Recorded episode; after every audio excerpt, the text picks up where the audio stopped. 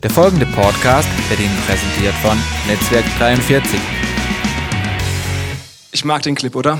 Der vermittelt sowas von Life is fantastic. Irgendwie mir hat dieser kleine NSU-Prinz, ähm, dieses kleine orangene Auto, ist irgendwie, ich finde es ein cooles Symbol für unser Leben.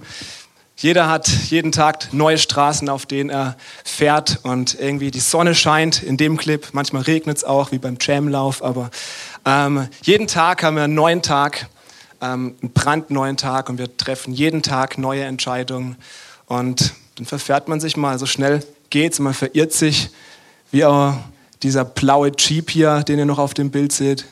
Ähm, wenn man da in unbekannten Umgebungen ist, weil Du weißt ja nicht, was in deinem Tag auf dich zukommt, oder? Manche Sachen kannst du abstecken, aber vieles ähm, bist du einfach in unbekannten Umgebungen. Jeden Tag kommt was Neues und vielleicht geht es dann manchmal so wie mir gestern, nee, vorgestern war das. Da habe ich mir wirklich gedacht, so hey, ich, ich habe meinen Arbeitstag, heute wird ein souveräner Arbeitstag. und ich werde heute ähm, gute Zeit haben. Und dann kommt irgendwie so eine Sache, wo du einen Misserfolg hast oder du dich über dich selber ärgerst oder irgendwie was oder einer kommt dir blöd, ja. Und dann gehst du vielleicht diesen Weg von du nervst dich drüber. Kennst du das auch? Ich weiß nicht, bin ich der Einzige, der sich manchmal so verirrt. Und dann, dann kommt jemand anders, ruft mir an und ich und bekommt erst ab, weil ich merke dann erst im Nachhinein, oh Mann, ich habe mich gerade voll verirrt. Ja. Ich bin jetzt auf diese Straße gegangen ähm, von ich nerv mich jetzt darüber. Ähm, und so schnell geht's. Ich habe gute Absichten gehabt. Ich habe nur das Beste gewollt für diesen Tag, aber auf einmal, ähm, ja, bedauere ich dann und denke so, oh Mann, was hast du jetzt gerade abgelassen? Ähm, so schnell geht es, dass wir in unbekanntem Gelände auf einmal auf so einem Weg sind, uns verirrt haben. Weil wir haben das gehört, ähm, Richtung und nicht die guten Absichten entscheiden darüber, dass du am Ziel ankommst. Die richtige Richtung. Dir hat das so schön gesagt, wenn wir auf die A5 waren und wir wollen nach Rom, weil bekanntlicherweise alle Wege führen nach Rom, oder?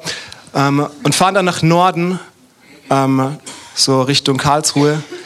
Ähm, dann fahren wir halt schön weiter. Weißt du nicht, irgendwann kommst du wahrscheinlich in Rom an, gell? Aber ich glaube wahrscheinlich, gehst eher baden in der Nordsee oder der Tank geht irgendwann aus oder landest auf irgendeiner Eisscholle, aber kommst nicht in Rom an. Die Richtung muss stimmen, oder? Und wir haben so, ähm, wir haben gute Absichten, aber was es braucht, ist die richtige Richtung. Ähm, ich habe letzte Woche einen Artikel gelesen in der BZ. Ähm, da hat der Autor Karl Valentin zitiert. Der ist mal in München auf die Fußgängerzone gegangen und auf alle möglichen Leute zugegangen und auf Passanten, können Sie mir sagen, wo ich hin will? und er hat so zitiert und hat gesagt, hey, das ist ein, das ist ein das ist ein Beispiel für unsere Gesellschaft. Wer weiß schon in unserer Gesellschaft noch in Politik, in Wirtschaft, wo er wirklich hin will? Wer weiß noch im privaten Leben, wo er wirklich hin will? Und er, es ging so um Führungskräfte. Der Titel war Nur die Wahrheit zählt von Führungskräften, die Kurs halten können. Er hat darüber gesprochen, als Führungskraft musst du ein klares Ziel vor Augen haben und du brauchst einen guten Kompass, um Kurs zu halten. Das fand ich irgendwie noch cool, weil das hat was darüber vermittelt. Ja, hey, er hat so darüber gesprochen, ähm, es gibt immer weniger Menschen, EZB oder verschiedene Sachen in Politik, Führungskräfte, die Verantwortung übernehmen wollen. Aber das ist unbedingt notwendig, weil wenn du Verantwortung übernimmst, dann bekommst du auch Vertrauen. Und ähm, ich weiß nicht, ich kann eine Führungskraft wärmstens empfehlen. Ähm, Jesus Christus hat auch von sich gesagt, ich bin der Weg. Er bietet sich auch an als, ähm, ich bin ein Weg, den du gehen kannst. Und ähm, er hat Verantwortung übernommen für uns am Kreuz, als er gesagt hat, hey, ich identifiziere mich mit dir, ich nehme, ähm, ich trage das, ähm, auch dein Irrweg, dein Holzweg, der dich in die Irre führt oder geführt hat und damit du einen neuen Weg gehen kannst, damit du ähm, ja, mit dem weißen Blatt neu starten kannst, dass du wissen kannst, hey, von Gott, deine Schuld ist dir vergeben. Und ähm, ich weiß nicht, diese Serie ermutigt uns, oder? Wir haben dieses eine Zitat gehört. Ähm, der Weg, auf dem du gehst, entscheidet über das Ziel, was du erreichst. Und ich finde die Serie einfach spannend. Wir haben sie in der Kleingruppe schon genossen. diese Woche, ich weiß nicht, wie das bei dir war, wenn du in einer Kleingruppe bist. Wir haben so, ich habe mit meinen Jungs, wir haben so drüber, drüber uns unterhalten, vor allem im Bereich Arbeit. Herr, auf welchem Weg sind wir unterwegs? Führt mich der Weg, so wie ich gerade schaffe, so wie ich da in der Arbeit unterwegs bin, an das Ziel, was ich erreichen möchte? Und Gott hat uns nicht umsonst den Hirnschmalz hier umgegeben, den Krebs, oder? Dass wir überlegen können, ja, auf welchem Weg bin ich gerade unterwegs? Führt mich dieser Weg an das Ziel, was ich erreichen will? Und es war dann interessant, dann vielleicht so, hey, Kursänderung, nee, weißt Benny, wir haben uns gegenseitig ermutigt, nee, hey, guck mal, der Weg führt vielleicht dahin und ermutigt, komm, geh den Weg. Du schaffst das, geh einen neuen Weg, schlag einen neuen Weg an, da kommst du an das Ziel. Und war war lässig, war cool drüber zu sprechen, war nicht nur lässig, es war spannend. und ähm, ja, wir gehen heute jetzt in Runde drei ähm, und das möchten wir mal einleiten mit folgender Übung, die ihr vielleicht noch aus dem Kindergarten kennt. Lass mal laufen, Klaus. Da seht ihr so ein Wirrwarr, ja. Wer kann das große Bild erkennen? Wer kann es erkennen? Ist gar nicht so einfach, oder? Ähm, kennt ihr das noch? Jetzt verbind mal die 1 mit der 2. ah.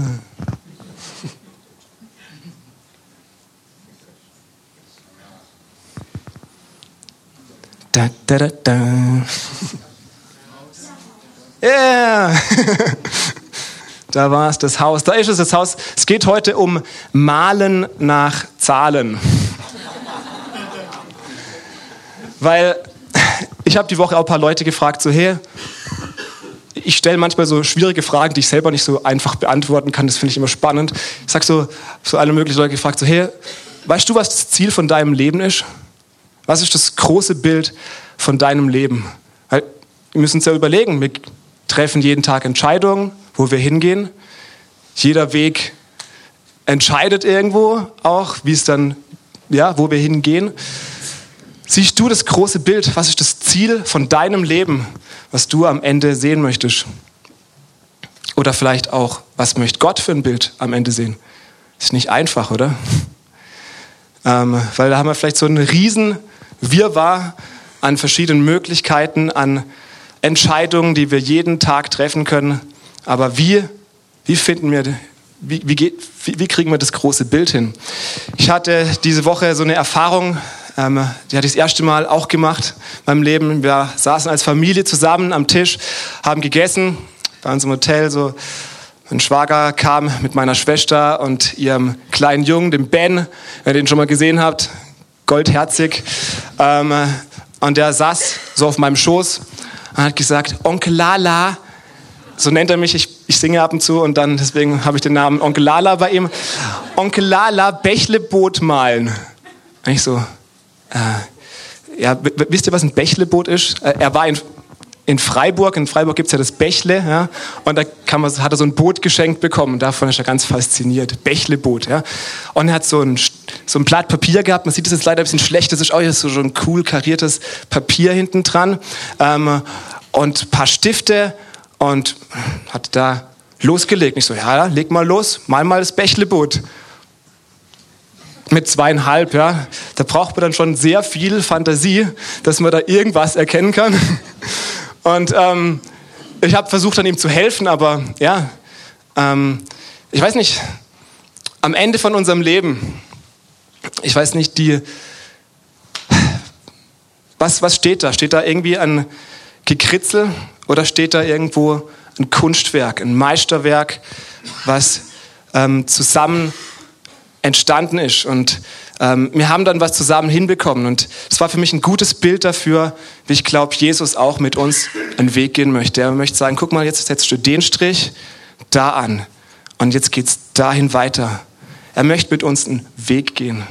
Und am Ende kommt was Wunderbares dabei raus. Und ich glaube, er hat für uns, auch für, für jeden von uns heute Morgen, die nächste Zahl, das nächste das nächste, der nächste Strich, der nächsten Wegstrecke, den du gehen kannst, wo er mit dir hingehen möchte. Er ist ein Weg. Er sagt, ich bin der Weg. Keiner kommt zu Gott außer zu mir. Keiner kommt zum Vater außer zu mir. Da sagst du vielleicht schon, ja, er ist ja schon arrogant. Ja, Jesus, wie, wie kannst du sowas sagen? Ähm, aber er lädt uns ein, mit ihm einen Weg zu gehen. Ja? Die, ähm, man sagt vielleicht so immer so leicht so, hey, nee, das kann man nicht so, das kann man nicht so sagen. Du musst dir immer alles offen halten, aber ähm, du kannst immer nur, wenn du einen Weg gegangen bist, sehen, ob dieser Weg wirklich so war. Und Jesus lädt uns ein, einen Weg mit ihm zu gehen. Und es ist ähm, unsere freie Entscheidung zu sagen, so, nö, den Weg gehe ich nicht. Oder ja, ich gehe den. Ich glaube auch da, es lohnt sich doch mal zu überlegen, hier lohnt sich den Weg mit Jesus zu gehen? Ähm, lohnt sich in die Kirche zu gehen? Vielleicht einfach auch eine Zeitverschwendung? Ähm, aber wenn ich diesen Weg mit Jesus gehen will, was heißt es dann als nächstes für mich? Ähm, vielleicht erstmal einen Anfang zu machen. Ähm, aber was ist der nächste Schritt für mich, mit ihm auf diesen Weg zu gehen? Er möchte mit uns einen Weg gehen, mit dir im Alltag, jeden Tag, ähm, dass du mit ihm reden kannst. Hey, Jesus, wie sieht jetzt das aus? Das geht ja jetzt mal gar nicht. ähm, dass du mit ihm unterwegs bist. Und dann möchte ich in den kleinen Dingen im Alltag möchte er mit dir unterwegs sein und mit dir einen Weg gehen. Jetzt ähm, ist er eben so, ähm, dass man so leicht lebt nach dem Motto, hey, ich mache jetzt das, worauf ich Bock habe. Ja? Eben, vielleicht sagst du, wir hier einen Weg mit Jesus wählen, mit einen Weg mit Jesus gehen, da legst du dich ja fest, da gehst du ja mit jemandem einen Weg. Ich lasse lieber alles offen. Ja? Ähm, aber ich glaube, wir schlagen immer, egal, egal auch wenn wir sagen, ich lasse mir alles offen, wir schlagen immer einen Weg ein.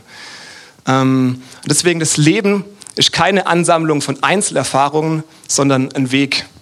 Ich habe mich vorgestern, kannst du mal weiterklicken, ich habe mich vorgestern ähm, gezofft mit meinem Schwager.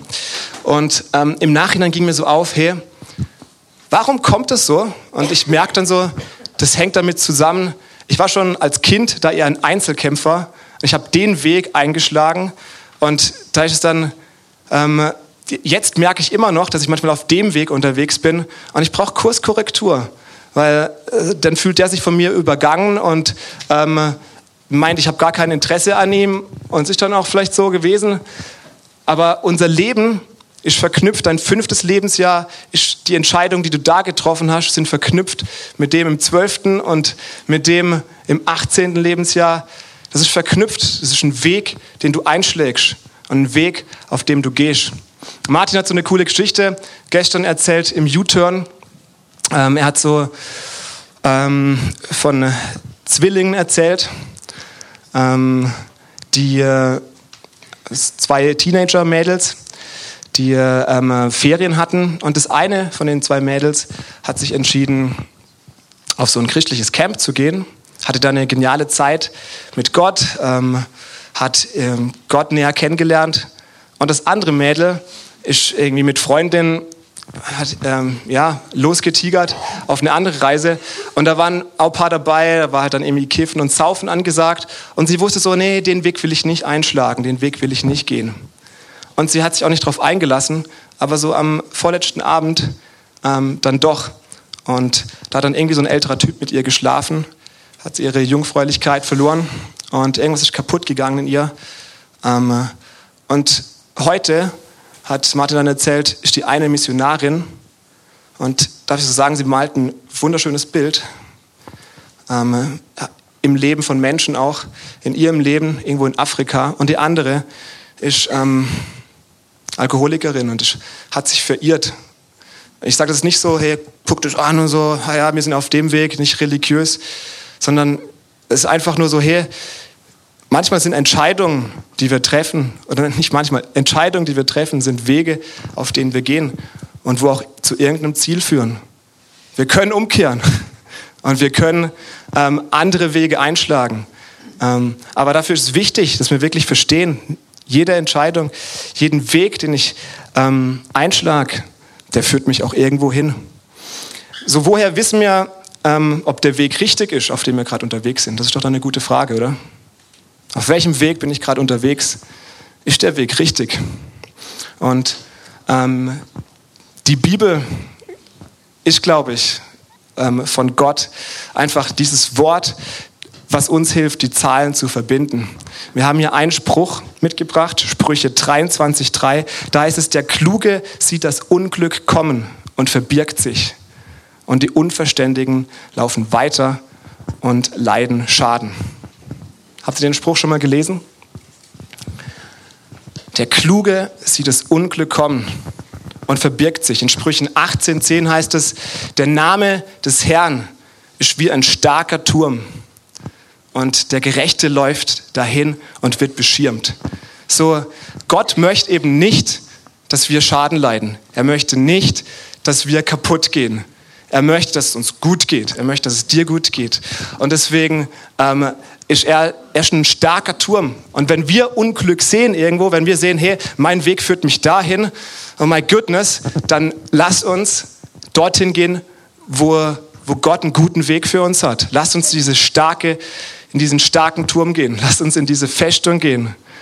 Gott will, dass du nicht kaputt gehst, dass du nicht Schaden leidest. Und Jesus spricht immer wieder über ähm, im, im Wort Gottes über, über verschiedene Wege, die wir gehen können. Und ich finde es so, ja, so wichtig, dass wir die Bibel lesen, weil so leicht macht man sich sein eigenes Bild von Gott, oder? Ja, Gott ist wahrscheinlich so und so. Aber deswegen hat er uns die Bibel gegeben, dass wir ihn kennenlernen können, dass wir die Zahlen verbinden können. Ich habe gestern die Bergpredigt gelesen und ähm, da spricht er über so viele Wege. Er spricht über dieses, hey, wenn dein Auge dich verführt, ähm, dann, ähm, dann, dann führt dich das an einen Ort, wo du nicht hingehen möchtest, in die Gehenna, in die Hölle. Er spricht da über einen Ort, Gehenna, ähm, was eine Mülldeponie war sozusagen vor Jerusalem, wo der Müll verbrannt wurde und früher Menschenopfer gebracht wurden und lauter solche Sachen.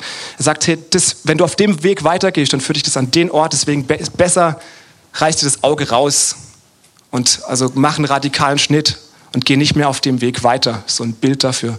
Er spricht so über, ähm, ja, wenn du Gott Opfer bringen möchtest, wenn du hier in die, in die Kirche gehst und, und du merkst auf einmal, hey, da steht was zwischen mir und einem Menschen, dann trifft diese Entscheidung, dass du zu diesem Menschen gehst und dass du dich versöhnst mit ihm. Und er sagt so, sonst bist du auf einem Weg, wo du in Richtung ähm, ja, Gericht läufst, wo er dich ähm, ja, auf einem Weg, wo er dich dem Richter überlässt.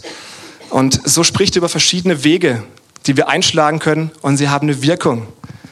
Und, aber wir können natürlich auch umkehren. Er spricht auch, jetzt mal vom Ziel her betrachtet, ähm, gibt es diese Szene, wo er sagt, da kommt der König am Ende, am Ziel und er teilt ähm, die Nation, die alle sich vor ihm versammeln, zur Linken die Böcke, zur Rechten die Schafe.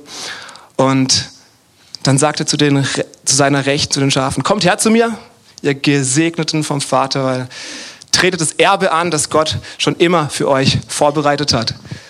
Ähm, weil ich war hungrig und ihr habt mir zu essen gegeben. Ich war durstig und ihr habt mir was zu trinken gegeben. Ich war ähm, nackt und ihr habt mir, andere haben mit dem Finger auf mich gezeigt und ihr habt, mich, ihr habt mir was zum Anziehen gegeben. Ich war ein Fremder und ihr habt mich aufgenommen. Ich war ähm, krank und ihr habt mit mir mitgefühlt. Ihr seid zu mir gekommen, als ich im Gefängnis saß und diese, ja, wie?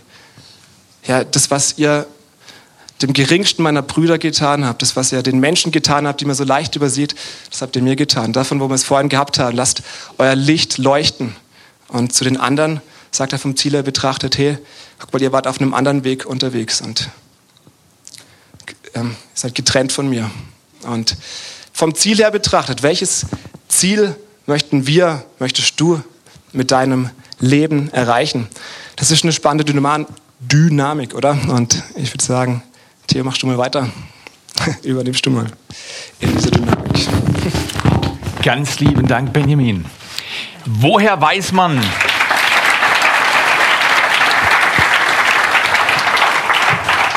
Woher weiß man, dass man auf dem richtigen Weg ist? Ich glaube, dass es ähnlich ist wie mit dem Bild, das Benjamin euch gezeigt hat. Manches Mal sind viele Punkte, Überlegungen, Wünsche, aber diese Punkte sind nicht verbunden und deshalb erkennen wir das große Ganze nicht. Wir rätseln und dann probieren wir was aus. Schwierig ist es nur, wenn du in deinen Zwanzigern angekommen bist und du siehst, dass du in den Teens schlechte Entscheidungen getroffen hast. Kannst du zurückgehen? Kann man nicht. Wie ist es für einen 50-Jährigen, der sagt, in den 40ern habe ich falsche Entscheidungen getroffen? Kann diese Person zurückgehen? Kann sie nicht. Deshalb, die Punkte im Leben zu verbinden, ist nicht ganz so leicht, wie wir das gesehen haben auf diesem Bild Malen nach Zahlen. Der Schlüssel meines nach, und das ist der Herzschlag in der Serie, ist, dass Quo Vadis helfen will, mit Jesus zu laufen. Er läuft von uns, von, mit uns von einem Abschnitt zum anderen in unserem Leben, wenn wir uns anvertrauen. Und dann sagt er zu uns, und das ist vielleicht schon ein bisschen herausfordernd, der Kluge sieht Unglück oder Gefahr im Voraus. Weiß nicht, mein Teil ist heute sehr sensibel. Ähm, wir versuchen es nochmal, sonst nehme ich mir mein funkloses Mikro. Der Kluge sieht im Voraus, ähm,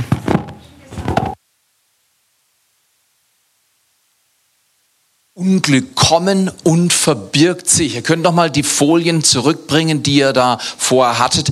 Ähm, der Kluge sieht das Unglück kommen, verbirgt sich die Un, und jetzt, wenn ihr das anschaut, die Unverständigen, die laufen weiter und leiden Schaden. Wer in diesem Raum wäre denn gern ein Unverständiger? So ist das, das, das ist die, die, falsche Liga. In der wollen wir nicht spielen, oder? Wenn wir in dieser Liga spielen. Äh, man könnte auch übersetzen, die Naiven. Oder ganz derbe würden sagen, die Dummen. Die Dummen laufen weiter und leiden, bumm, an die Wand. Und das Problem, was ich im Leben habe, und ich will das mit einer kleinen äh, kleinen Geschichte bis zum Vers, Sprüche 22, Vers 3, weiterklicken, äh, mit einer kleinen Geschichte ein bisschen beschreiben, ist, wie es uns vielleicht im Leben ergehen kann. Es war mal ein Tag im Frühjahr meines 17. Lebensjahres. Da waren wir in der französischen Schweiz Skifahren und ich habe, wenn ihr das mir glauben wollt, ein Speed Gene in mir eingebaut. Das heißt, in den frühen Jahren war das ganz ausgeprägt. Speed Gene heißt ein, ein Gen, das ganz besonders Glückserlebnis erfährt, wenn Geschwindigkeit hoch anliegt. Ja? Und diese Gene, also meine Mutter hat alles getan im Gebet, um dieses Gen zur Reduktion zu bringen, aber ich war ein sehr wilder junger Mann und ähm, ähm, wenn man diese äh, Fahrten, die der junge Ehemann da absolviert hat, sich anschaut, dann sagt er, dass du heute noch lebst, ist ein kleines Wunder. In jedem Fall, wir waren in der französischsprachigen Schweiz Skifahren und die große Leidenschaft war mit einem Skilehrer, den ich kannte, der war mal Mitte 20, äh, aber wir waren beide in der Liga nicht klug. Ich will mal die andere Liga nicht näher beschreiben. Wir waren in der Liga nicht klug. Und äh, große Leidenschaft war, in Häng, auf Hängen zu fahren, die fürs Skifahren nicht geeignet waren.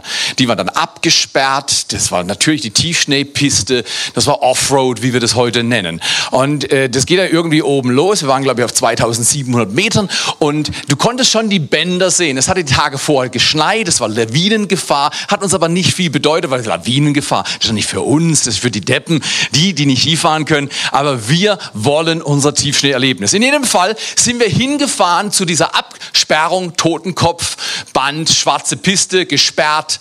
Ähm, und, und wir dachten, Sperrung heißt Einladung. Wir, wir wollen dieses, diese Erfahrung machen. In jedem Fall äh, wollten wir gerade das Band hochheben, unten durch, schreit hinter uns, die Piste ist gesperrt, macht euch weg. Und wir dachten, das ist aber ein unfreundlicher Mann da am Pistenhäuschen. Und, und, und da seht ihr einfach, wie durchtrieben ich war. Äh, ich habe dann zum Skilehrer angewiesen, wir gehen zurück. Aber was ich innerlich hatte, ich gehe zurück so lange, bis er nicht mehr schaut. Und dann unten durch und ab durch die Mitte. Genau das haben wir gemacht. Unten durch, Absperrung, wunderschöner Tag. Genau, dann klingelt das Telefon und ähm, ähm, wunderschöner Tag. Wir gehen runter den Hang. Wer, wer, wer Tiefschneefahren kennt und liebt, das ist ein unglaubliches Erlebnis. Blauer Himmel, Berge. Du gehst in wunderschöner Dynamik hoch und runter, ziehst deine Spur, das ist wieder eine Unterschrift auf dem Hang. Aber weil ich so begeistert war von meiner Spur, habe ich nicht erkannt, dass seine Spur in eine andere Richtung ging. Und als ich es merkte, war er schon weg und ich wusste, ich kann weder zurücklaufen noch, also fahre ich weiter. Und habe mein Ding genossen und dachte an keine Gefahr, sondern nur an meinen Genuss. und an Geschwindigkeit. Plötzlich, wenn du in einer, sage ich mal, nicht gebahnten Zone unterwegs bist, dann magst du Bäumchen haben, Büsche, die zwar zugeschneit sind, aber nicht genug zugeschneit, die dann noch ihre Wirkung haben. Ich bin auf so eine Zone zugefahren, habe mit einem Ski eingefädelt und jetzt muss ich sagen, dass es 32 Jahre zurück ist. Das heißt, damals gab es keine Skistopper. Ich habe eingefädelt, der Ski hat sich verhangen, steile, zugeschneite Skizone, hat sich verfangen mit einem Schlag fliege ich nach vorne, beide Skibindungen lösen auf und ich erlebe mich, wie ich rückwärts verdreht in den Schneefall und über mir schlicht sich die Schneedecke wieder zu. Erstmal mit den Händen gleich gefuchtelt, hat aber nicht viel geholfen. Ich dachte, ich ersticke hier.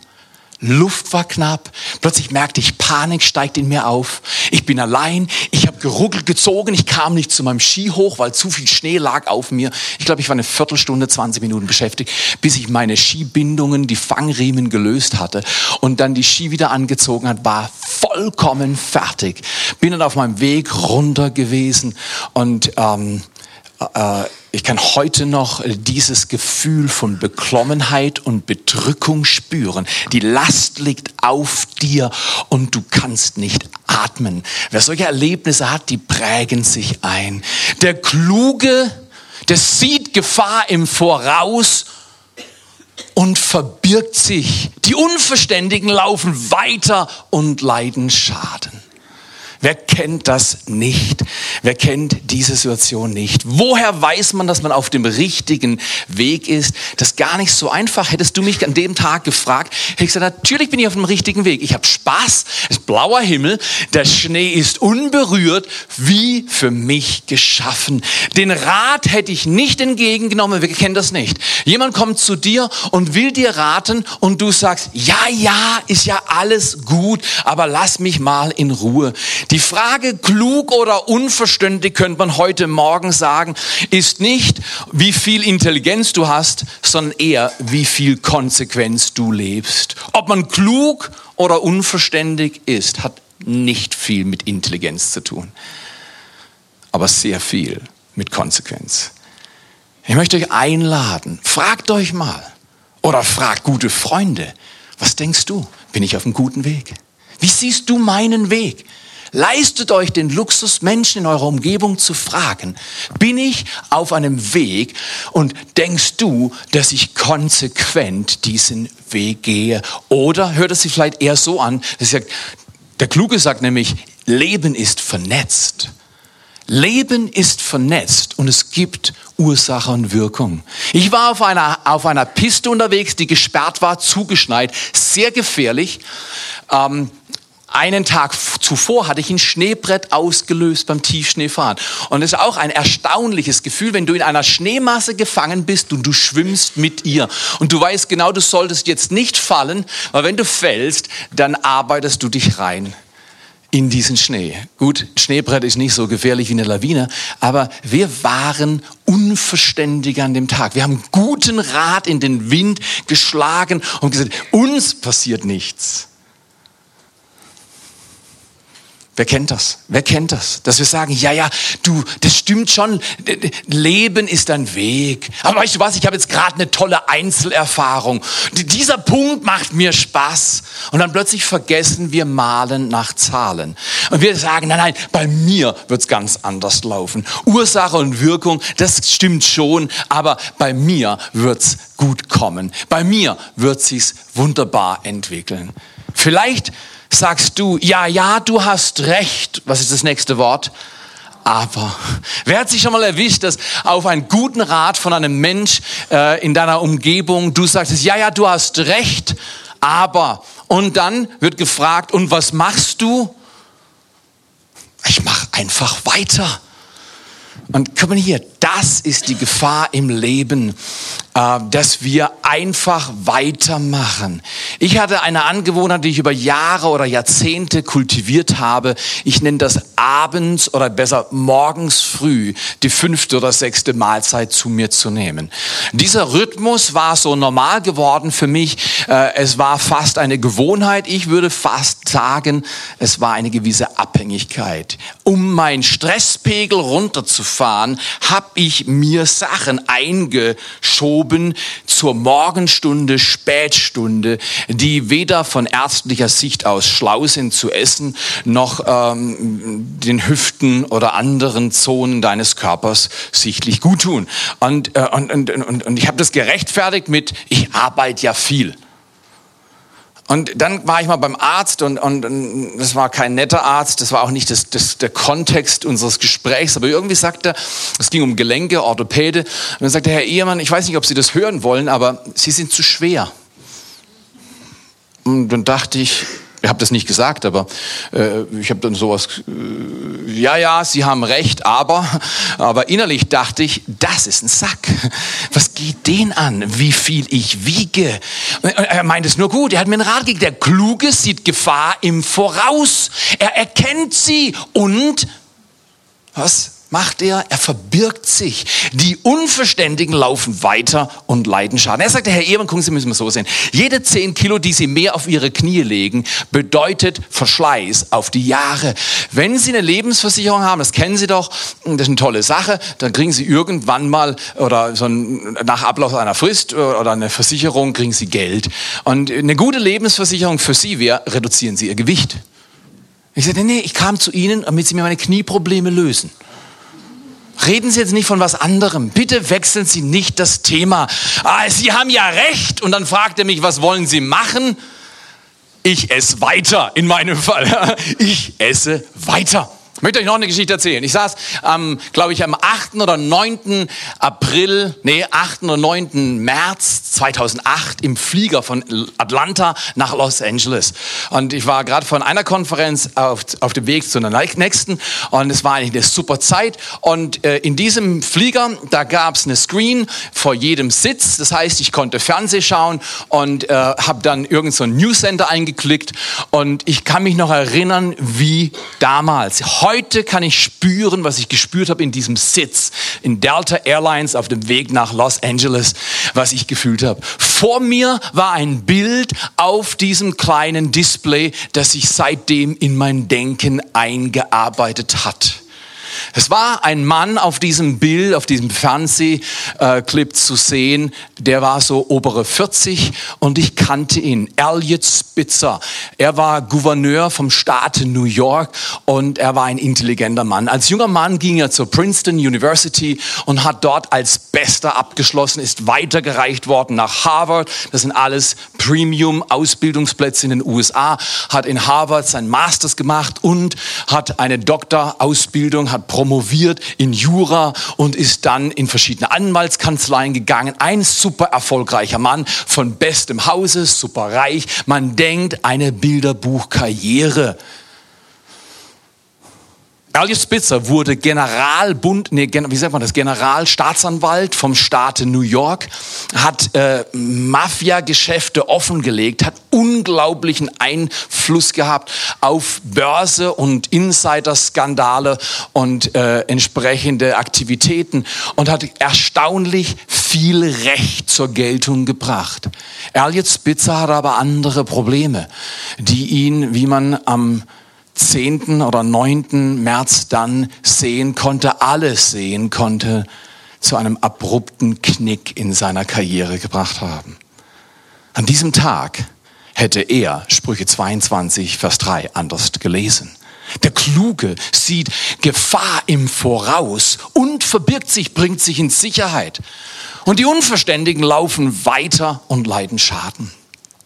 An diesem Tag musste Elliot Spitzer mit seiner Frau und seinen drei Kindern aufgrund eines Artikels, der in der Times veröffentlicht wurde, New York Times veröffentlicht wurde, an die Öffentlichkeit treten und zu einem Verhalten Stellung beziehen, zu dem man nicht Stellung beziehen will. Elliot Spitzer war über lange Zeit bei gewissen Escort-Firmen, also Prostitution, äh, in der Ober-Oberliga. Wir hatten, also wurde gesagt, dass innerhalb von Monaten 80.000 Dollar für solche Besuche fällig wurden. Ein immenses Geld. Leute haben Unregelmäßigkeiten in seinen Bank, äh, äh, Bankkonten festgestellt, dass Beträge geflossen sind ohne spezielle Angaben, haben, weil sie ihn natürlich, viele Leute haben ihn nicht geliebt äh, durch die Arbeit, die er tat. Er war mittlerweile Gouverneur vom Staat New York geworden und ähm, die wollten ihn, die wollten ihn köpfen. Sie haben diese Dinge festgestellt, haben sie der, der, Zeitung zugespielt und es war ein Riesenartikel. Am nächsten Tag musste er mit seiner Frau vor die Presse treten und sagen, dass er nicht gemäß seinen eigenen moralischen Maßstäben gehandelt hat.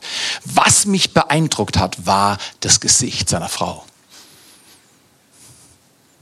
Und als ich auf diesen Fernseher vor mir auf dem Sitz dieses Fliegers von Delta Airlines schaute, sagte ich, Gott, du hilfst mir, dass ich meine Frau nie so enttäuschen werde.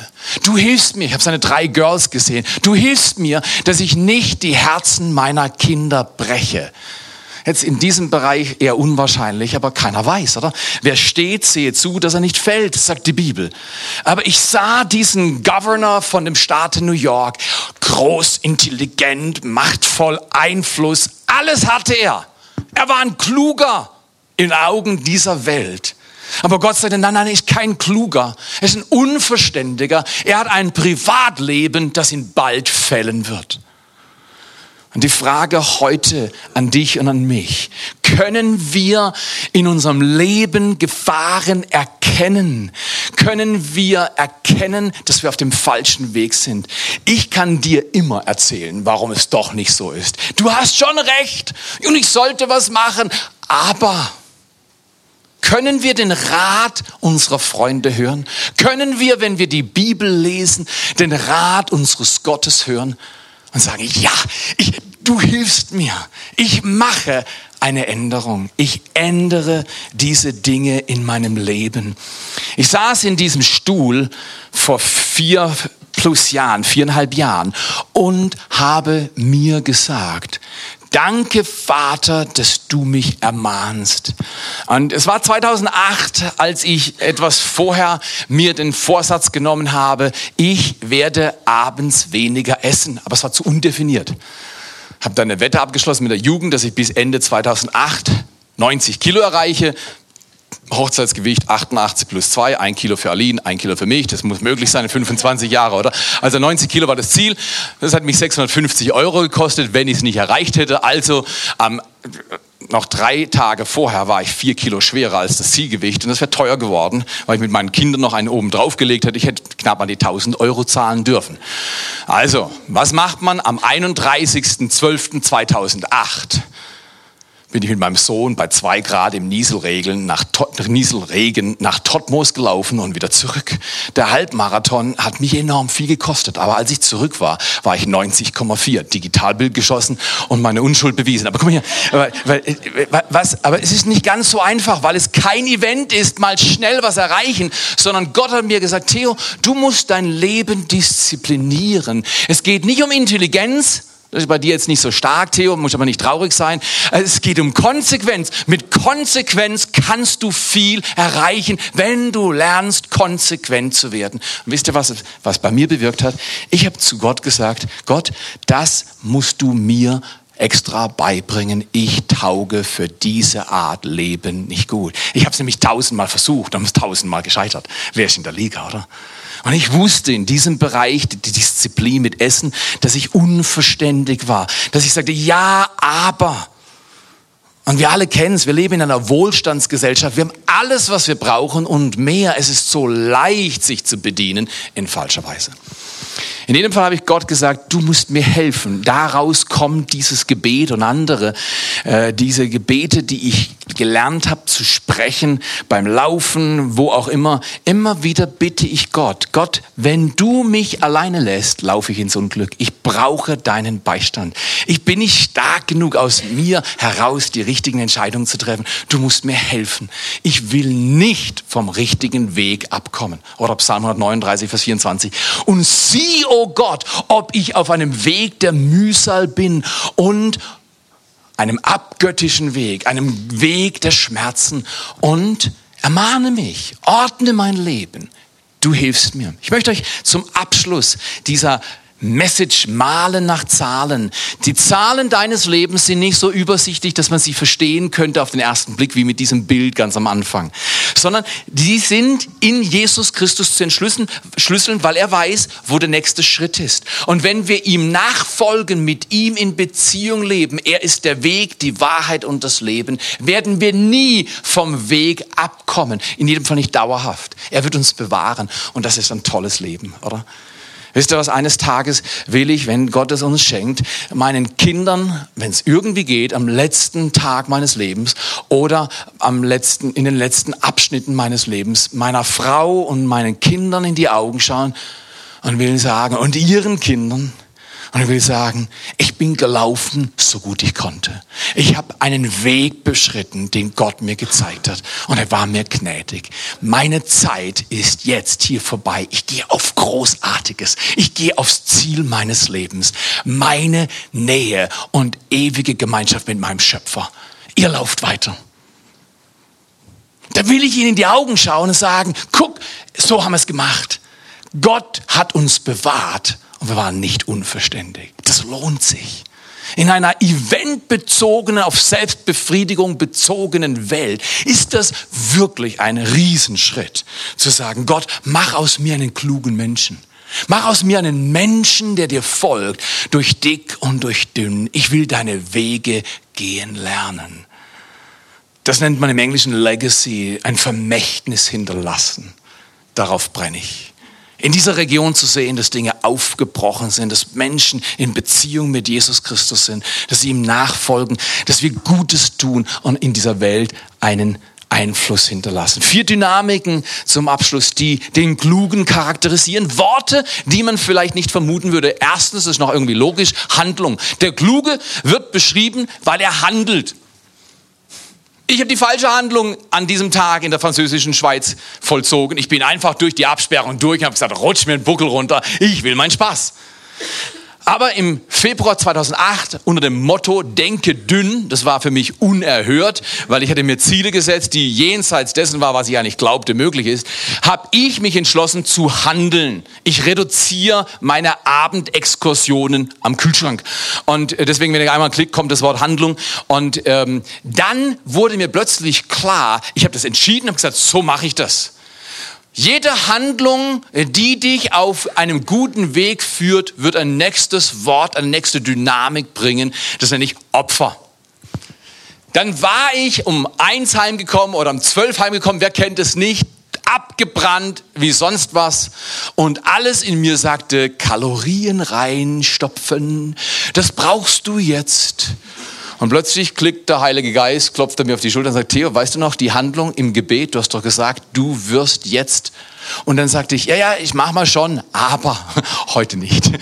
Und, und, äh, und dann hast du Opfer und das Opfer bringt Unannehmlichkeit in unser Leben aber die Erleichterung ist mehr wert als Opfer oder Unannehmlichkeit.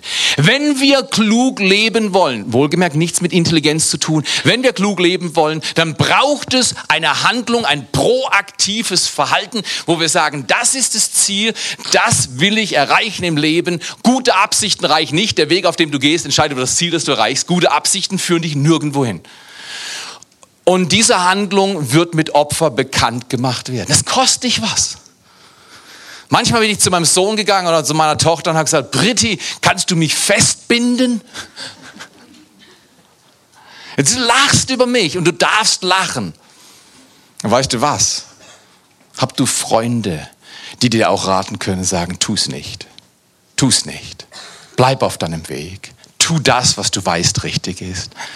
Und das Gefühl am nächsten Morgen, wenn du konsequent warst, ist eine unglaubliche Belohnung. Eine unglaubliche Erleichterung. Mir ist wichtig heute Morgen oder heute Mittag, dass wir verstehen, es geht hier nicht um Leistung. Ich glaube, manche sind dazu mehr befähigt und andere weniger. Ich gehöre wahrscheinlich eher zu denen, die weniger befähigt sind. Es geht hier um Gnade empfangen. Handlung, Opfer, Unannehmlichkeit, die Herausforderungen in unserem Leben annehmen, hin zur Erleichterung, einen Lebensstil zu führen, der Erleichterung erfährt, weil Gott gnädig ist, geht nur, wenn wir empfangen, was er hat. Und das können wir, indem wir beten lernen. Ich möchte euch dieses kleine Gebet und den Bibelvers einfach mal anvertrauen. Ihr könnt es mal durch die Reihen geben. Und äh, wir haben hinten auch noch mehr auf dem Tisch liegen. Ähm, ähm, ähm, da heißt es in diesem Gebet, Jesus, gib mir die Weisheit, Gefahr im Voraus zu erkennen und den Mut, richtig zu handeln. Gib mir die Weisheit, Gefahr im Voraus zu erkennen. Das ist ein Doppel-R, müsste ein R heißen, äh, aber im Voraus zu erkennen. Und ähm, den Mut richtig zu handeln.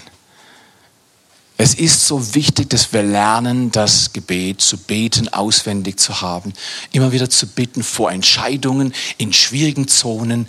Was ist hier richtig? Wie will ich laufen? Nicht nur gute Absichten, sondern den richtigen Weg gehen. Und Gott gibt uns seinen Segen. Bevor wir beten, lassen wir Søren Kierkegaard, einen Theologen aus dem vorletzten Jahrhundert, nochmal zu Wort kommen. Er sagt, man kann nur vorwärts leben und rückwärts verstehen. Viele Dinge im Leben sind im Augenblick, wo wir drin sind, schwer zu verstehen. Man könnte Gott anklagen. Äh, Elliot Spitzer hätte sagen können, Mensch Gott, du hättest mich bewahren können vor diesem New York Times Artikel. Nein, Gott würde zu ihm sagen, ich wollte dich bewahren das erste Mal, als du diese Services in Anspruch genommen hast, dass es dein Leben fällen wird und du wolltest nicht hören. Ich bete, dass mein Leben, solange es dauert, auf dieser Spur läuft, dass ich nicht mit Bedauern ende, sondern mit Begeisterung. Und lasst uns miteinander beten heute. Ähm, und und das, ist, das ist ein herausforderndes Thema, Malen nach Zahlen. Das Leben richtig gestalten. Ich schaue doch nur zu mir. Äh, ich will dir gar nicht sagen, was du zu tun hast. Ich glaube, jeder von uns hört das in seinem Inneren, wo wir dran sind und Schritte gehen können. Weil man kann das Leben nur vorwärts leben und rückwärts verstehen. Vater, ich danke dir für diesen wunderbaren Sonntag im September. Danke für diese Dynamik, dass das Bild hast und wenn wir mit dir laufen, auch wenn es schwierig ist, ein Schritt nach dem anderen, dass du uns den Weg zeigst. Und ich bitte heute Morgen um diese Haltung in meinem Leben und im Leben von allen, die das hören, dass wir sagen, Jesus, gib mir Weisheit, Gefahr im Voraus zu erkennen. Gib mir ein Herz, Rat annehmen zu können. Gebe mir ein demütiges Herz dass ich nicht eines Tages feststellen muss, ich war unverständig, habe mein Leben verspielt und die Sanduhr läuft ab und ich kann sie nicht wenden. Vater, wir danken dir. Danke, dass du ein gnädiger Gott bist. Wenn wir falsch handeln, du könntest uns nicht mehr oder weniger lieben. Du liebst uns auch, wenn wir Fehler machen. An diesem Morgen bete ich, dass die Gnade Gottes zu uns kommt dass du sie vielleicht jetzt einlädst und sagst, komm du zu mir, mach aus mir einen klugen Menschen, einen, der deinen Weg geht in dieser Welt. Und gib du mir deine Kraft und deine Gnade und dein Leben und erfülle mich mit deinem Geist, dass es Freude macht, Erleichterung bringt, ein Leben, das begeistert und am Ziel ankommt. Die Band spielt dieses Lied vielleicht die ersten, das erste Mal und empfange du, hör du, wo du konsequent sein kannst und willst. Und dann empfangen wir seinen Segen, weil er liebt uns so sehr und er fördert uns und baut uns auf, dass wir am Ende unserer Tage sagen können, mein Gott hat mein Leben zur Fülle gebracht. Ich freue mich darüber in Jesu Namen. Amen.